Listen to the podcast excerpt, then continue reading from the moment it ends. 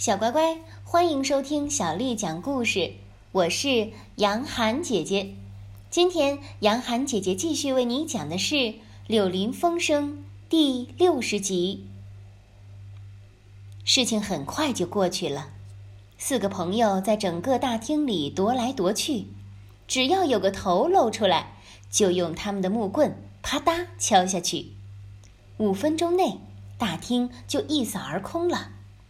透过打破的窗子，轻轻传来了逃过草地那些失魂落魄的黄鼠狼的尖叫声。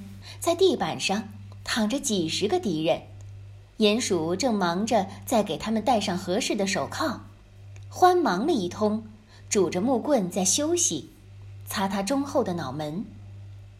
他说：“鼹鼠，你是最好样的，你快到外面去找找那些幼鼠的哨兵，看看他们在干什么。”我认为这得多谢你。今天晚上他们不会给我们添什么麻烦了。鼹鼠利索地跳出窗子，转眼不见了。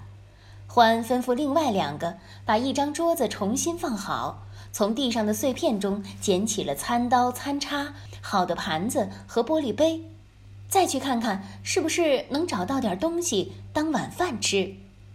他用平时那种口气说道：“我要吃东西，我实在需要吃了。”你倒是快一点，癞蛤蟆，打起精神来。我们给你把你的房子要回来了，你却连一块三明治也不请我们吃吗？癞蛤蟆十分难过，欢竟不像是对鼹鼠那样对他说句愉快的好话，比方说他是个多么棒的家伙呀，他打得多么出色呀，因为他对于自己对于自己一棍把黄鼠狼头子打得飞过桌子感到特别得意。可他还是忙个不停，河鼠也一样。他们很快就找到了一叠番石榴冻、一只冻鸡、一条没怎么碰过的牛舌、一些蛋糕，还有许多牡蛎色拉。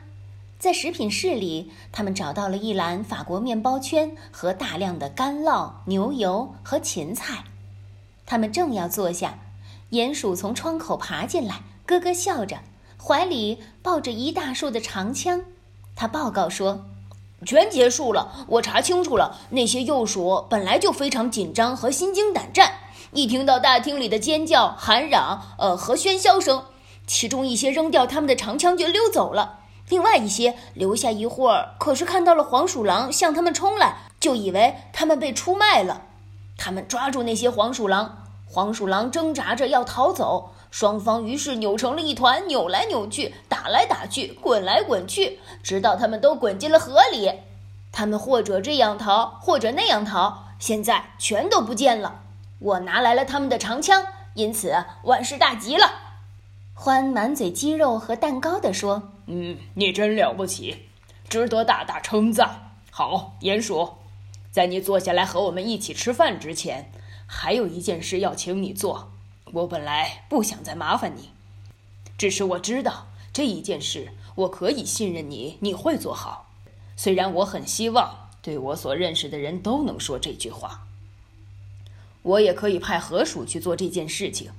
如果他不是一位诗人，我要你把地上这些家伙带到楼上去，让他们几个把卧室打扫干净，收拾得真正舒舒服服，叫他们把床底下也打扫过。在床上铺上干净的床单和套上枕头套，把被子的一头向下折转，就像你知道应该做的那样。还在每个房间放一罐热水、一些干净的毛巾和肥皂。如果你高兴的话，还可以给他们每一个人一顿胖揍，让他们从后门离开。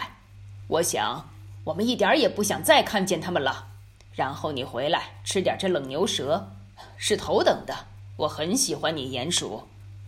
好脾气的鼹鼠捡起了一根木棍，他的俘虏在地板上排成了一行，向他们发出了一声命令：“快步走！”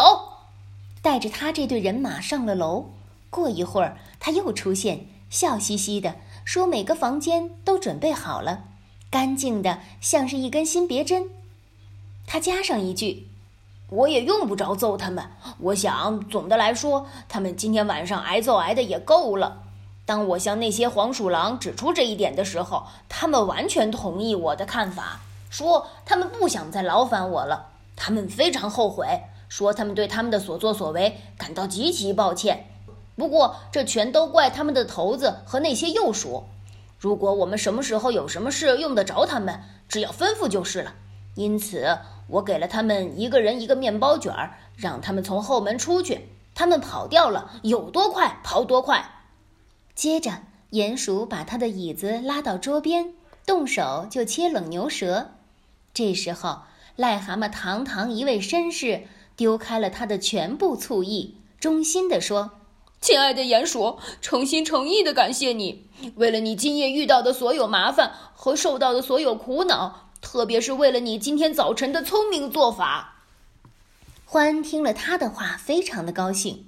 这才是我们勇敢的癞蛤蟆说的话。